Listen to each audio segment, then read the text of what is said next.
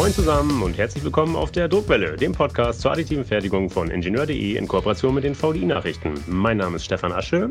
Dies ist Folge 51. Liebe Hörerinnen und Hörer, bei der additiven Fertigung ist es eigentlich immer so, dass man sich entscheiden muss. Will man eine hohe Druckgeschwindigkeit oder will man eine hohe Detailgenauigkeit? Beides gleichzeitig geht leider nicht. Wir sagen, entweder ist das Bauteil ratzfatz fertig hat dann aber eine grobe Struktur oder es ist sehr fein gestaltet, verlangt dann aber ewig viel Zeit zur Herstellung. Wissenschaftlern am KIT, dem Karlsruher Institut für Technologie, ist es nun aber gelungen, aus dieser Zwickmühle auszubrechen. Sie drucken Kunststoffteile mit superfeinen Details in High Speed. Wie diese Quadratur des Kreises gelungen ist, weiß niemand besser als mein heutiger Gast. Er ist uns via Internet aus Karlsruhe zugeschaltet. Ich freue mich sehr, begrüßen zu dürfen den Physiker Vincent Hahn. Hallo, Herr Hahn, stellen Sie sich bitte selbst kurz vor. Ja, vielen Dank für die Einladung, Herr Asche. Ich freue mich sehr, bei Ihnen heute im Podcast zu sein. Ähm, ja, ich bin Vincent Hahn und ich bin gerade Postdoktorand am Karlsruher Institut für Technologie. Dort habe ich kürzlich meine Promotion am Institut für angewandte Physik bei der Arbeitsgruppe von Professor Martin Wegner beendet. Und während meiner Promotion habe ich mich je mit zwei Fragen beschäftigt, nämlich wie kann man hochauflösenden 3D-Druck zum einen schneller machen, aber zum anderen auch noch erschwinglicher machen. Das klingt nach einem großen Versprechen. Lassen wir uns anfangen mit dem Setting, also mit den Zutaten. Was wird gebraucht, um das eingangs von mir geschilderte Wunder wahr werden zu lassen? Ja, genau, dieses äh, eingangs geschilderte Wunder nennen wir ähm, Lightsheet 3D-Druck. Ähm, das ist ein 3D-Druckverfahren, bei dem Polymere, also Kunststoffe, gedruckt werden können.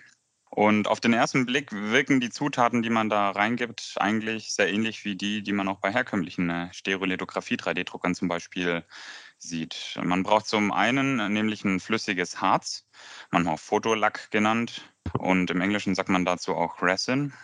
Mhm. Und dieses Harz, das geben wir in ein gläsernes Becken.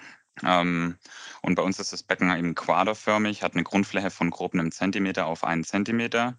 Man kann sich das also so ein bisschen vorstellen wie so ein Aquarium im Miniaturformat. Und von oben wird in dieses Becken, in dieses äh, quaderförmige Becken dann ein Glasstab eingetaucht. Der hat eine Zylinderform eben.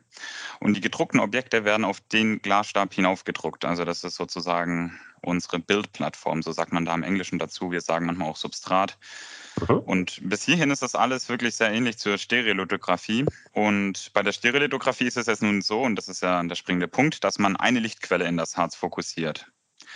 Und die Lichtquelle ist da typischerweise tiefblau oder ultraviolett, weil das führt dann eben dazu, dass dieses flüssige Harz aushärtet. Und genau hier unterscheiden wir uns mit unserem 3D-Druckverfahren, dem Lightsheet 3D-Druck. Wir verwenden nämlich zwei Strahlquellen. Zwei Strahlquellen? Wo ist die zweite? Das müssen Sie erläutern. Ja, genau. Also es gibt ähm, zum einen nach wie vor ähnlich wie bei der Stereolithografie diese blaue Strahlquelle. Aber wir haben noch einen zweiten andersfarbigen Laser. Und der hat ein tiefrotes Licht bei der Wellenlänge von 660 Nanometer ungefähr. Der blaue Laser, der hat 440 Nanometer, ist also wirklich sattblau. Und der Kniff bei dem Lightsheet 3D-Druck ist jetzt, dass die beiden Laser eben nicht aus der gleichen Richtung kommen. Der blaue Laser, der strahlt von unten in dieses durchsichtige Harzbecken und der rote Laser, der kommt von der Seite. Ähm, ich kann das mal ein bisschen erläutern, ähm, würde da vielleicht erstmal über den blauen Laser noch ein bisschen im Detail sprechen, wie wir das Sehr gerne. haben. Also der blaue Laser, der ähm, projiziert Bilder Ebene für Ebene, also Schnitte von dem 3D-Objekt, das gedruckt werden soll, in das Harz rein. Das ist wirklich sehr ähnlich wie bei der Stereolithografie oder bei solchen Druckern, die man da heute kaufen kann. Ähm, wir verwenden dafür ein relativ schnelles Flüssigkristall-Display. Das ähm, hat eine Full-HD-Auflösung, damit also 2 Millionen Pixel und eine Bildwiederholrate von 720 Hertz. Und mal als Vergleich, so die schnellsten PC-Monitore, die Sie heutzutage kaufen können, die liefern Ihnen grob 480 Hertz Bildwiederholrate bei Full-HD-Auflösung und das ist dann wirklich schon High-End oder Top-Notch. Mhm. Und das war auch nicht so einfach, so ein schnelles Display anzusteuern. Da mussten wir, beziehungsweise in der Kooperation ähm, hat es da Frank Herrmann für uns gemacht, ähm, eine spezielle Software auch programmieren. Denn ganz anders als zum Beispiel im Fernsehen oder bei Computerspielen darf es bei uns nicht zu Rucklern kommen. Wir wollen nicht, dass das gleiche Bild mehrmals hintereinander angezeigt wird. Für uns ist es wirklich wichtig, dass äh, Schnitt für Schnitt ähm, in den Fotolack hinein projiziert wird. Und das ist bei so einer hohen Bildwiederholrate wirklich eine Herausforderung für sich. Da darf nicht ein Windows-Update mal dazwischen grätschen, während man 3D druckt oder so. Das, das muss einfach laufen dann. Jetzt noch vielleicht zum roten Laser. Ähm, Unbedingt. Der, der fokussiert eben nicht ähm, oder projiziert eben nicht ein Bild, sondern der ist zu einem sogenannten Lichtblatt geformt. Das heißt, der ist nur in eine Richtung fokussiert und in der anderen Richtung bleibt der Strahl komplett defokussiert. Und dadurch bekommt er eben so die Form von einem wie ein dünnes Blatt Papier, also ein dünnes Lichtblatt eben. Und äh, der Clou liegt darin, dass man dieses rote Lichtblatt nun so ausrichtet, dass es genau über dem blauen projizierten Bild liegt. Natürlich im Lack. Also man projiziert das blaue Bild in den Lack und von der Seite kommt dieses Lichtblatt und das schneidet das Bild eben genau im Fotolack in der Bildebene. Das ist wirklich wichtig. Ähm, und hier kommt auch schon wirklich der springende Punkt nochmal von dem Lightsheet 3D-Druck der Fotolack oder das Harz, das härtet nicht aus, wo nur blaues Licht ist oder wo nur rotes Licht ist, sondern nur genau dort, wo rotes und blaues Licht gleichzeitig ist. Das ist ganz, ganz wichtig. Und dafür braucht man dann schon auch ein ganz spezielles Harz. Ja, ich ähm, kann vielleicht mal so einen Druckprozess noch ähm, ein bisschen illustrieren, wie das, wie das dann typischerweise läuft, mhm. wenn Sie das möchten. Ähm, also bei uns ist das so, dass wir eben diese, diese gläserne Küvette haben. Dann füllen wir da mit einer Pipette den Fotolack hinein. Der ist, wie gesagt, am Anfang flüssig, relativ dickflüssig, so ein bisschen honigartig. Und tauchen dann diesen Glasstab von oben rein. Und das muss sehr präzise geschehen, denn man möchte ja wirklich genau an das Ende von diesem Substrat, von diesem Glasstab drucken. Also das ist ja unsere Druckplattform. Das ist übrigens bei der Stereolithografie auch sehr wichtig, dass man dort ähm, genau an die Grenzfläche zwischen Lack und der Druckplattform dann eben druckt. Mhm. Und dann hat man eben die beiden Laser, die werden angeschaltet. Und mit dem Flüssigkristalldisplay werden dann Bild für Bild, Schnitt für Schnitt ähm, Bilder in, in den Fotolack oder in das Harz rein projiziert. Das ist also letzten Endes wie ein Video, so schnell geht das. Und gleichzeitig bewegt sich der Stempel oder die Druckplattform ähm, weg von der Projektion. Und dann zieht man sozusagen aus dem Nichts ein 3D-Objekt hervor. Also ähm, immer in der Bildebene wird der Lack ausgehärtet und die vorige Bild äh, belichtete Ebene, die wandert sozusagen eine Stufe nach oben ähm, in dem Prozess. Und okay. so wird eben der Druckprozess dann ablaufen. Das geht relativ rasch, also wirklich innerhalb von einer Sekunde ist er dann schon abgeschlossen. Das war auch so ein bisschen der Kick an der ganzen Geschichte. Moment, was, was danach, passiert innerhalb von einer Sekunde? Das müssen Sie erläutern. ja, also in einer Sekunde passiert eigentlich der Schritt von, man hat ähm, alles vorbereitet an dem Setup, drückt aufs Knöpfchen, dass das Video abgespielt wird, ähm, beziehungsweise die Schnittbilder nach und nach angezeigt werden mhm. und gleichzeitig ähm, die Druckplattform aus dem Drucker herausgezogen wird. Und ähm, dann hat man schon sein 3D-Objekt, das man eben haben wollte. Also das ist halt alles in einer Sekunde. Wir haben manchmal gesagt, so mit einem, mit einem Wimpernschlag ist das dann geschehen. Sie haben gesagt, das Mini-Aquarium hat eine Grundfläche von einmal 1 Zentimeter. Ja. Sagen wir mal, es ist ein Würfel auch ein Zentimeter hoch. Wenn ich den komplett aushärten lassen wollen würde, das wäre in einer Sekunde möglich? Nein, das ist eine gute Frage. Das ist tatsächlich nicht der Fall. Ähm, wir brauchen den Platz letzten Endes nur, dass wir auch größere Strukturen drucken können. Also wir lassen uns diesen Freiraum offen, aber innerhalb von einer Sekunde drucken wir typischerweise Volumina von, sagen wir, einen Millimeter auf einen Millimeter auf 100 Mikrometer oder sowas, also deutlich kleinere Strukturen. Ähm, wenn man dann tatsächlich ähm, diesen kompletten Kubikzentimeter dort drucken wollen würde, das würde schon deutlich länger dauern. Habe ich jetzt die Zahl nicht im Kopf parat. Das müsste ich erst ausrechnen, um ehrlich zu sein. Okay, jetzt fällt mir aber noch eine ziemlich komplizierte Frage ein. Ich hoffe, ich kann das äh, erläutern. Das Schnittbild wird von unten in Blau in das Harz projiziert. Dann kommt mhm. von einer Seite der rote Strahl. Das Schnittbild kann von dem roten Strahl aber ja nur zunächst von einer Seite bestrahlt werden. Und dann kommt es schon zur Aushärtung strahlt der rote Strahl dann durch das bereits ausgehärtete Bauteilsegment hindurch und erreicht auch das hintere Ende des Schnittbilds? Ja, das ist eine wirklich sehr gute Frage. Ähm, ähm, die Sie da eben, also das ist eine sehr gute Frage, die Sie da eben gestellt haben. Das ist genau richtig, wie Sie es auch erkannt haben. Der rote Strahl muss auch das hintere Ende des Schnittbilds tatsächlich erkennen und erreichen. Mhm. Und deshalb ist es wichtig, dass der Fotolack natürlich ausreichend transparent ist, zum einen, und dass die Aushärtung den roten Laserstrahl nicht stört in seiner Ausbreitung oder in seiner Propagation. Ah, dass der also ungehindert bis ans Ende des Schnittbildes kommt.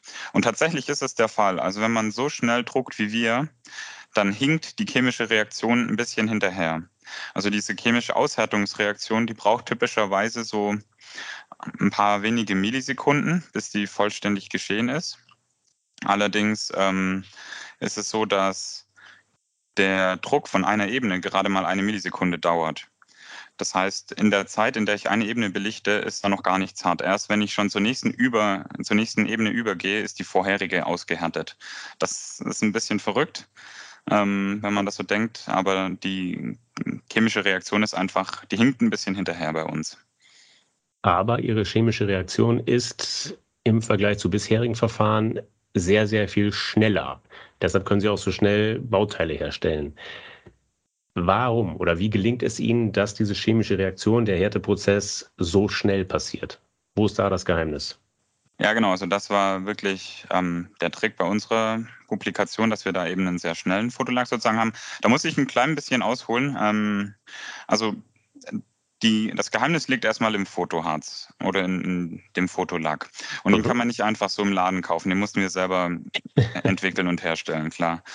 Ähm, das hat viel Zeit in Anspruch genommen und da war ich auch froh, dass ich ein starkes Team aus Chemikern mit Eva Blasko von der Universität Heidelberg und Christopher Barno Kowolik aus der Queensland University of Technology in Australien an meiner Seite hatte. Mhm. So, und ich erläutere mal grob, wie das Harz dann am Ende funktioniert. Ähm, Im Wesentlichen haben wir da drei Zutaten. Der Löwenanteil, das ist das flüssige Monomer. Zu diesem Monomer geben wir da noch zwei weitere Zutaten, den Initiator und den Inhibitor. Und der Initiator, das ist wirklich der Dreh- und Angelpunkt, der stößt nämlich am Ende diese chemische Reaktion an, nachdem Licht absorbiert wurde. Mhm. Und im Gegensatz zu herkömmlichen Initiatoren, Photoinitiatoren, ähm, reicht nicht ein Photon einer einzigen Wellenlänge aus, um diese chemische Reaktion in Gang zu setzen, sondern Sie brauchen zwei Photonen von verschiedenen Wellenlängen. Also wenn Sie in Fachbüchern für Photoinitiatoren schauen, dann werden Sie unseren da gar nicht wiederfinden. Der ist kurios, der ist ein bisschen ein, ein Exot, ja. ähm, und der Trick ist nun folgender, wenn man den Photoinitiator mal genauer anguckt. Also das ist ein Molekül und im Grundzustand sieht das äh, Molekül leicht gelblich aus und absorbiert blaues Licht. Mhm. Ähm, und wenn man eben diesen Initiator mit blauem Licht bestrahlt, dann geht er in einen Zwischenzustand. Wir sagen dazu manchmal auch Wartezustand über. Und der, Witz, äh, der wichtige Punkt ist, in dem Wartezustand passiert erstmal gar nicht viel. Aber wenn jetzt noch ein zweites rotes Photon kommt, dann wird eine chemische Reaktion in Gang gesetzt, äh, weil wir dem Photoinitiator genug Energie gegeben haben, dass diese Reaktion starten kann. Mhm. So, und jetzt fragen Sie sich vielleicht, was passiert dann mit den Initiatoren, die im Wartezustand sind, aber nie irgendein rotes Photon zu Gesicht bekommen. Ja. Ja, und das ist nämlich tatsächlich auch der springende Punkt für die hohe Druckgeschwindigkeit. Ähm, nach einiger Zeit kehren diese Initiatoren wieder zurück in den Grundzustand. Und diese Zeit, bis alle Initiatoren zurück im Grundzustand sind, die bestimmt auch die Wartezeit zwischen zwei aufeinanderfolgenden belichteten Ebenen. Lassen Sie mich das vielleicht illustrieren. Wenn Sie eine Ebene belichten, und dabei allerlei Fotoinitiatoren in einem gewissen Muster eben in diesem Wartezustand überbringen und dann gehen sie in die nächste Ebene über, dann sind jenseits der ähm, zuvor belichteten Ebene natürlich auch ganz viele Moleküle in diesem Wartezustand. Der Laserstrahl muss ja durch das Harz durchpropagieren. Mhm. Und wenn Sie nun in dieser neuen Ebene dann das Lightsheet durchprojizieren, dann werden dort auch die ganzen ähm, Wartezustandsmoleküle oder Initiatoren ähm, die chemische Reaktion in Gang setzen. Allerdings sieht man da noch das alte Muster. Also müssen Sie warten erst, bis das alte Muster sozusagen vergessen ist und dann projizieren Sie mit Blau das neue Muster in den Lack und dann können Sie mit Rot, mit dem Lightsheet, ähm, den Lack in diesem Muster aushärten. Das hört sich jetzt nach so einem Schritt-für-Schritt-Prozess an. Also man belichtet erst mit Blau, dann mit Rot, dann nächste Ebene und dann wieder Blau und Rot. Das passiert allerdings alles in einem Aufwasch, also am Stück. Da gibt es keine Wartezeit dazwischen. Das funktioniert dann alles synchron, weil die Zeiten sehr aufeinander angepasst sind. Von dem Molekül zu der Geschwindigkeit, mit der wir drucken und die Ebene nacheinander belichten. Ähm, das ist also alles aufeinander abgestimmt. Aber letzten Endes bestimmt eben diese Wartezeit ähm, die Druckgeschwindigkeit dadurch, dass man eben warten muss, bis, zwei, bis die nächste Ebene belichtet werden kann. Okay, ich, hoffe, das, ich hoffe, das war einigermaßen verständlich so. Perfekt erklärt. Selbst ich als Kaufmann habe es verstanden. Sehr schön. Aber es sind relativ, das habe ich jetzt auch verstanden, relativ kleine Teile, die Sie herstellen, ähm, aber mit einer sehr hohen Auflösung offensichtlich. Wie hoch ist diese Auflösung, beziehungsweise wie klein können die feinsten Strukturen, die Sie drucken können, wie, wie fein, wie klein können die sein? Ja, also das war uns sehr wichtig. Ähm, wir sind generell interessiert an hochauflösendem 3D-Druck in der Gruppe. Das hat schon eine längere Geschichte. Und die kleinsten Strukturen, die wir drucken können, die haben eine Größe von etwa einem Mikrometer. Der, der springende Punkt ist hier, dass ähm, die Größe unterschiedlich ist entlang der Projektionsachse und quer dazu. Also entlang der Projektionsachse kriegen wir grob zweieinhalb Mikrometer hin. Ähm, quer dazu kriegen wir sogar ein halbes Mikrometer Strukturgröße hin. Wir nennen das manchmal auch Voxelgröße, so für die kleinste Struktur, die wir wirklich mhm. reproduzierbar drucken können. Und ja, vielleicht dann noch als Referenz, ähm, ein Haar, das kennt jeder, hat einen Durchmesser von 50 Mikrometer und ein rotes Blutkörperchen 7 Mikrometer und selbst da sind wir da noch drunter. Das ist ähm, schon sehr hochauflösend, sag ich mal. Basiert auf entsprechend äh, hochauflösenden Optiken, speziellen Optiken, nehme ich an. Genau, richtig. Also ähm, das ist natürlich absolut wichtig, dass die Optiken auch diese Auflösung unterstützen. Und wir bedienen uns da eigentlich äh, Optiken aus der Mikroskopie typischerweise. Das heißt, wir haben ähm, gerade für die Projektion ein hochauflösendes Mikroskopobjektiv. Ähm, sogar ein Immersionsmikrosionsobjektiv. Das heißt, äh, man muss dann noch zwischen diesen ähm, Glaskasten oder dieses Miniaturaquarium und das Objektiv noch ein bisschen Öl geben. Immersionsöl nennt man das. Ähm, nur so kriegt man diese hohe Auflösung dann überhaupt erreicht. Ähm, und für das Lightsheet oder das Lichtblatt verwenden wir ebenfalls ein Mikroskopobjektiv. Hier ist eine so hohe Auflösung gar nicht mal so wichtig. Ähm, da reicht auch schon eins mit moderater Auflösung letzten Endes. Aber man darf auch dazu sagen, dass diese Idee von diesem Lightsheet, die kommt aus der Mikroskopie. Also dort wird das auch schon verwendet, um große Strukturen, große Zellverbände sehr schnell zu mikroskopieren. Wir sprechen also, wenn ich Sie richtig verstanden habe, vom Mikro-3D-Druck, also von sehr, sehr kleinen Bauteilen. Trotzdem interessiert mich, welche Aufbauraten sind möglich? In welcher Zeit kann ich wie viel Bauteil herstellen? Was ist also die Aufbaurate? Ja, das ist eine sehr gute Frage und auch eine sehr wichtige Frage, denn tatsächlich, wenn eine neue Publikation zu 3D-Druck publiziert wird, dann ist das eigentlich die Kenngröße, auf die alle zuerst mal schauen. Ähm, sehr irritierend ist es dann am Ende, dass alle eine komplett andere Art und Weise verwenden, diese Kenngröße zu charakterisieren oder wie die Kenngröße definiert ist. Ähm, sehr viele Leute definieren die Aufbau, Aufbaurate einfach so, indem sie ein gewisses Volumen pro Zeit aushärten können und sagen, das ist dann unsere Aufbaurate. Ähm, wir finden die Definition relativ problematisch. Das, mein Chef illustriert das plakativ immer so. Stellen Sie sich vor, Sie haben so einen großen Topf, Sie richten eine starke UV-Lampe drauf und tun in den Topf eben ein Fotoharz. Dann haben Sie in kürzester Zeit ein riesiges Volumen ausgehärtet. Aber mit ja. 3D-Druck hat es halt nicht mehr viel zu tun so. Ja, schönes Beispiel.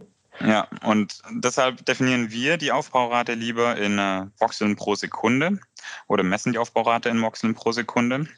Und ich hatte eben schon gesagt, ein Voxel ist eben so die kleinste reproduzierbar druckbare Struktur. Also man kann sich vorstellen wie der kleinste Lego-Stein in Ihrem Baukasten, den Sie haben. Mhm. Und die Größe des Voxels ist damit gegeben durch die Auflösung. Und die Voxelrate gibt dann, wenn man bisschen transzendent sprechen würde, vielleicht ähm, an, wie schnell man digitale Informationen in äh, ein physikalisches Objekt umwandeln kann, also Software in Hardware umwandeln könnte. Mhm. Und ähm, wir erreichen da eine Aufbaurate von sieben Millionen Voxeln pro Sekunde. Und das kann man dann also auch ummünzen in eine Datenrate von sieben Megabit, mit der Information in Hardware umgewandelt wird. Und das ist natürlich vielleicht für viele Leute schwer greifbar, was es genau heißt, wo sich da andere 3D-Drucker befinden.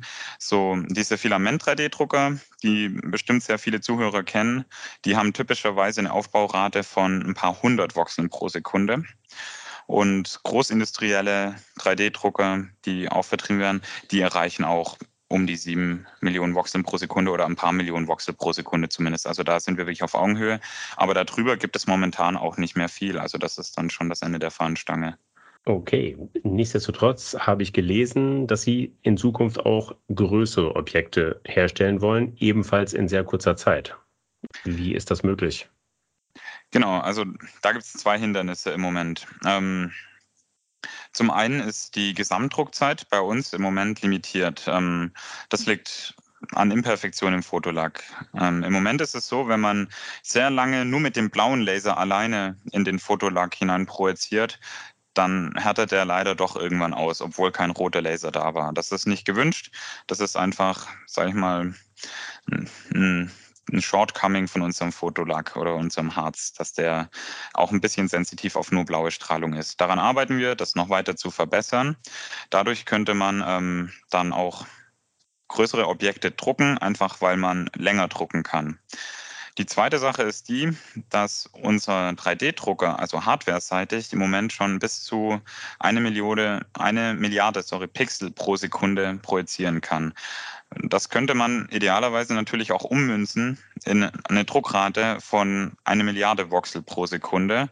Also mhm. nahezu drei Größenordnungen schneller als das, was wir im Moment haben. Und das, das wäre schon phänomenal, wenn wir da hinkommen würden. Ähm, ich kann das mal illustrieren. Wir hatten 2019 ähm, einen Artikel publiziert. Da war eine 3D-Struktur gedruckt, die bestand aus hunderten Milliarden Voxeln und wir haben etwa zwei Tage lang gedruckt mit damals einem wirklich schon sehr schnellen 3D-Druckverfahren. Mhm. Wenn wir jetzt tatsächlich eine 3D-Druckrate von einer Milliarde Voxel pro Sekunde erreichen würden, dann hätten wir dieses Bauteil eben in weniger als zwei Minuten gedruckt, anstelle von zwei Tagen. Und ich finde, das ist wirklich ein Gamechanger, wenn das klappen würde. Aber wie gesagt, da will ich ganz ehrlich mit Ihnen sein, da gibt es noch ein paar Baustellen. Und es ist schon jetzt so, dass die Druckdauer bei uns durch das Post-Processing und auch das Pre-Processing dominiert wird. Also die Druckzeit selber, die ist viel kürzer als alles, was davor und danach kommt. Post-Processing ist ein gutes Stichwort. Wir haben den Druckprozess abgeschlossen, im Zweifel auch sehr, sehr schnell. Dann, wie muss ich mir das vorstellen? Dann hängt das kleine Bauteil an dem Glasstempel den Sie eingangs erwähnt haben, der von oben in das Harzbad eingetaucht ist. Wie kommt er da runter? Was passiert anschließend? Genau, also bei dem Post-Processing haben Sie richtig erkannt. Man hat dann eben das Bauteil, das eben an diesem Glasstempel unten dran hängt. Und wenn man das aus diesem äh, Harz rauszieht, aus diesem Harzbecken, dann hängt da natürlich auch noch jede Menge Harz dran. Das möchte man erstmal losbekommen. Ähm, das ist auch ähnlich wie bei der Stereolithografie. Dafür waschen wir die 3D-gedruckte Tour eben in einem Lösungsmittelbad und wir verwenden dafür einfach Aceton. Ähm, ja, der Schritt nennt sich typischerweise entwickeln. Und mhm. bei uns dauert das auch nicht wirklich viel länger als eine Minute. Was ähm, wirklich zeitintensiv ist bei unserem Verfahren, das ist das Pre-Processing, also was davor kommt. Da gehören nämlich mehrere Schritte dazu. Also erstmal muss man den Druckstempel vorbereiten. Ähm, man möchte, dass der schön flach unten ist, dass man eine flache Ebene hat, auf die man draufdrucken kann. Ähm, dann muss man diesen Stempel auch noch präzise im Harzbad ausrichten. Also wenn man eben so mit so einer hohen Auflösung druckt, dann muss man eben auch dafür sorgen, dass alles sehr genau positioniert ist, was schon eine Herausforderung für sich selbst so ist. Mhm. Und wenn man das gemacht hat, ist es noch wichtig, dass sich eben auch das Lichtblatt, das Lightsheet und der projizierende Strahl im Lack perfekt kreuzen. Also dass wirklich die Bildebene von dem Lightsheet gekreuzt wird. Und das muss man eben auch nochmal vor dem Druck sicherstellen. Und das nimmt natürlich Zeit in Anspruch und in Summe kann man da schon mal 15 Minuten für, für den gesamten Prozess einplanen, bis man das alles dann soweit vorbereitet hat. Also Sie sehen, die Druckzeit da von einer Sekunde oder ein paar wenigen Sekunden ist eigentlich schon fast nebensächlich. Ja gut, aber 15 Minuten Pre-Processing, jetzt hatte ich erwartet, Sie sagen, das sind Tage, aber 15 Minuten finde ich noch okay. aber, Wenn man viele, äh, viele Strukturen am Tag druckt, sind auch 15 Minuten irgendwann viel, kann ich Ihnen sagen. Natürlich, aber wir sind noch ganz am Anfang der Technologie. Ich könnte mir schon vorstellen, dass man das in Zukunft ein Stück weit auch automatisieren könnte, oder nicht? Ja, sehr guter Punkt. Tatsächlich ist äh, das auch der Fall. Also an dem Projekt wird weitergearbeitet und die Automatisierung davon ist wirklich eine konkrete Aufgabe, die wir da lösen wollen, weil das natürlich auch für uns den Durchsatz erhöht und damit alles ein bisschen einfacher macht, wenn man den 3D-Drucker noch weiter optimieren möchte, ist es natürlich wichtig, dass jeder Druck so schnell wie möglich über die Bühne geht. Okay, nochmal ganz kurz zurück zum Post-Processing. Ähm, nachdem ja. gereinigt und entwickelt, also gehärtet ist, muss dann irgendwie nochmal mit Licht zusätzlich gehärtet werden oder ist das Bauteil dann wirklich fertig? Bei uns ist das Bauteil dann tatsächlich danach fertig. Das ist voll ausgehärtet. Ähm, es gibt einige 3D-Druckverfahren, bei denen das nicht so ist. Da muss man eben dann das Bauteil dann nochmal in eine Flüssigkeit geben und dann nochmal mit UV-Licht eine Weile nachbelichten, dass eben alles schön quer vernetzt ist. Ähm, das ist bei uns nicht nötig und haben wir auch nicht gemacht. Und ansonsten ist nach dem Post-Processing eigentlich auch nicht mehr viel. Sie hatten vorher noch erwähnt, dass die Struktur an diesem Glasstab dranhängt. Das mhm. ist für uns in der Regel gar kein Problem. Also wir lassen das dann auch einfach dort dranhängen, die 3D-gedruckte Struktur. Wenn man das nicht möchte, kann man es einfach mit einer Pinzette abklipsen, sage ich mal. Dann nimmt man eine Pinzette und nimmt die gedruckte Struktur von diesem Glasstab runter. Der haftet da nicht super fest dran, also genauso fest, dass man es eben noch locker mit einer Pinzette abbekommen kann. Braucht man aber gute Augen, oder? Also. ja, da braucht man gute Augen. Wir nehmen da in der Regel eine kleine Lupe dazu und ähm, eine feine Pinzette. Dann geht das schon. Ähm, aber wie gesagt, wir hatten die Strukturen ähm, bisher dann in der Regel einfach auf dem Glasstab draufgelassen. Gerade für unsere Charakterisierung war das eigentlich sehr geschickt, weil den Glasstab, den kann man in ein anderes Gerät einspannen und befestigen und das ist handlicher eben als so eine sehr kleine 3D-Struktur. Ja. Was, wenn ich beispielsweise Überhänge drucken will? Okay, bei, dem, bei der Winzigkeit der Bauteile spielt das vielleicht nicht die ganz große Rolle. Dennoch die Frage, sind Stützstrukturen nötig? Ähm, bei uns sind keine Stützstrukturen nötig. Das hat ähm, mehrere Gründe. Zum einen ist es so, dass der Fotolack und das Harz, das ist sehr viskos, sehr dickflüssig. Das heißt, dadurch wird schon das gedruckte Bauteil sehr gut im Lack selber stabilisiert. Ähm, da, da braucht man also keine weitere Unterstützung. Und zum anderen ist es auch so, dass der 3D-Druckprozess so schnell erfolgt, dass ähm, dass man das gedruckte Bauteil immer an mehreren Punkten verankert hat, also innerhalb kürzester Zeit verankert hat. Da kann nichts davon schwimmen oder so. Ähm, mhm. Sie fragen vielleicht nach Stützstrukturen deshalb, weil bei anderen 3D-Strukturen hat man manchmal sogenannte Flying Parts, dass man ein Objekt druckt, das dann allerdings nirgends verankert ist im Fotolack und dann wegschwimmen kann. Aber oh. wenn eben diese Zeit so kurz ist, bis dieses Objekt dann doch irgendwo angeheftet wird, dann braucht man keine Stützstrukturen. Ein klassisches Beispiel wäre, Sie wollen eine Brücke bauen und drucken die Brücke eben erst mit der Straße und dann machen Sie die Pfeiler dann könnte die Straße davon schwimmen, bis die Pfeiler verankert sind an, an irgendeinem Untergrund eben.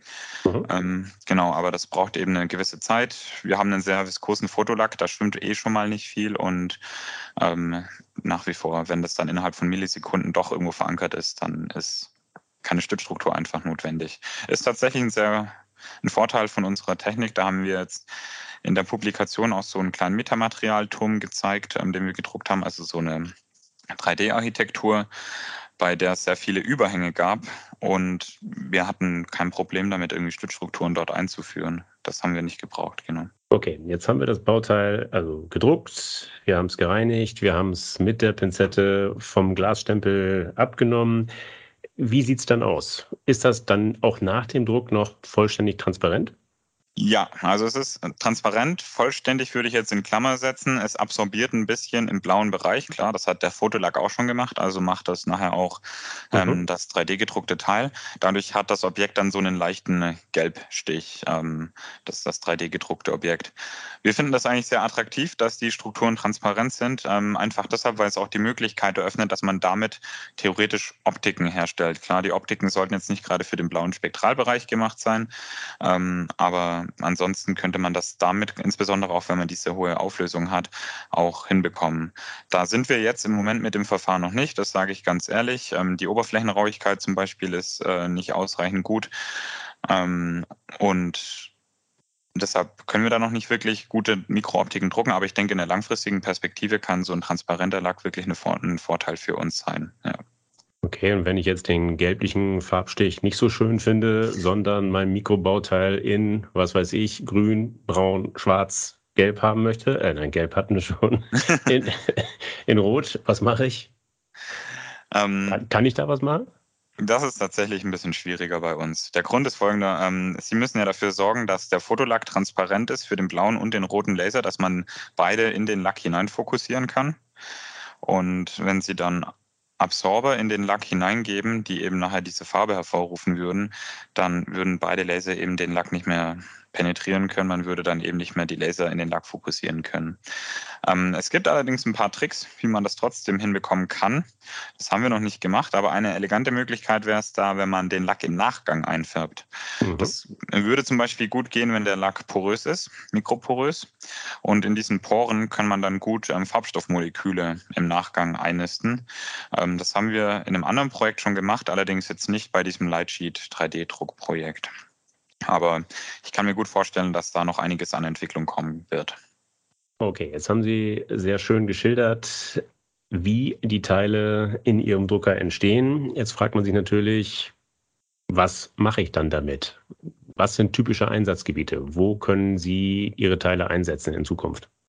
Also wir in unserer Gruppe haben da ähm, eine klare Triebfeder und die ist die, dass wir ähm, sogenannte Metamaterialien herstellen möchten. Ähm, ja, Metamaterialien, das sind aus mehreren Grundmaterialien zusammengesetzte Objekte, Materialien und die Eigenschaften dieser Materialien, die gehen über die der Grundmaterialien hinaus. Jetzt ein bisschen klarer oder an einem Beispiel gesprochen. Ähm, ein Kollege von mir hatte mal eine Struktur gedruckt, die eine Geometrie besaß, die zur Folge hatte, dass das Material sich zusammengezogen hat, wenn sie es erwärmt hatte. Die Struktur war im Wesentlichen Bestand aus Luft und Kunststoff, mehr nicht. Aber die Geometrie von dieser Struktur war einfach so clever gemacht, dass man eben diesen Effekt hatte ähm, von einem Zusammenziehen bei, bei Erwärmung. Und diese Objekte, die sind äh, für uns sehr interessant, weil man damit auch so ein bisschen die Materialeigenschaftspalette der 3D-gedruckten Materialien erweitern kann. Also wir können zwar Kunststoffe drucken, aber zum Beispiel keine Metalle. Im Moment sind die Kunststoffe auch noch relativ hart im Vergleich zu anderen Kunststoffen. Ähm, mit den Metamaterialien kann man dann allerdings Materialeigenschaften erreichen, die jenseits des Fotoharzes sind, was man damit erreicht und vielleicht sogar jenseits von dem, was ähm, das Ausgangsmaterial überhaupt erreichen könnte. Das ist also sehr interessant für uns und insbesondere interessant für uns ist es da, Wellenphänomene in solchen Materialien zu Strukturen. Das heißt, wenn Sie ein sehr großes Metamaterial haben, dann ähm, können Sie gucken, wie sich dort zum Beispiel Wellen ausbreiten.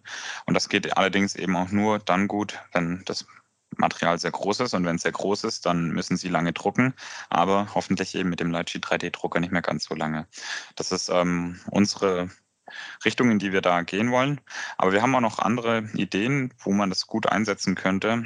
Zum Beispiel ähm, in der Biologie werden öfter Einzelzellexperimente durchgeführt und da braucht man ja auch wirklich Strukturen, die im Mikrometerbereich sind. Ich hatte vorhin gesagt, ein rotes Blutkörperchen hat so einen Durchmesser von sieben Mikrometer.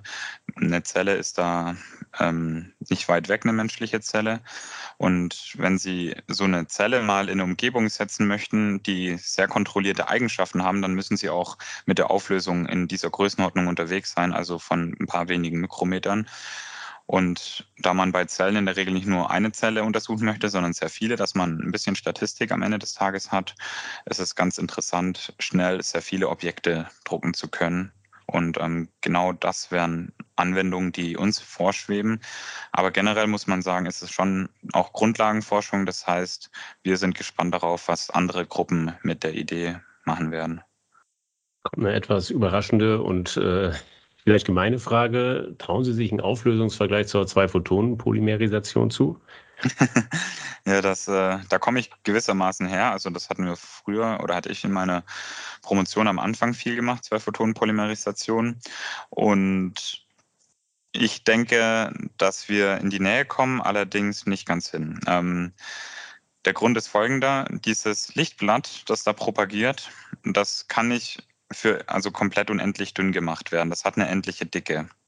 Und es ist jetzt so ein bisschen ein Trade-off. Je stärker man das Lichtblatt fokussiert, also je dünner es wird, desto ähm, schneller divergiert es danach auch wieder. Also wird schneller wieder dicker. Man hat also einen mhm. kleineren Druckbereich sozusagen. Und da die Dicke des Lichtblatts nachher unsere Auflösung bestimmt, ähm, haben wir da nicht eine komplette Narrenfreiheit. Ähm, wir müssen diesen Trade-off einfach eingehen und entweder sagen, okay, wir haben ein sehr dickes Lichtblatt, können dafür einen sehr großen Bereich auf einmal drucken, haben also einen hohen Geschwindigkeitsvorteil, oder wir haben ein sehr dünnes Lichtblatt, das allerdings auch sehr schnell wieder divergiert. Ähm, dann können wir nur einen sehr kleinen Bereich ähm, wirklich drucken und haben nicht mehr diesen krassen Geschwindigkeitsvorteil.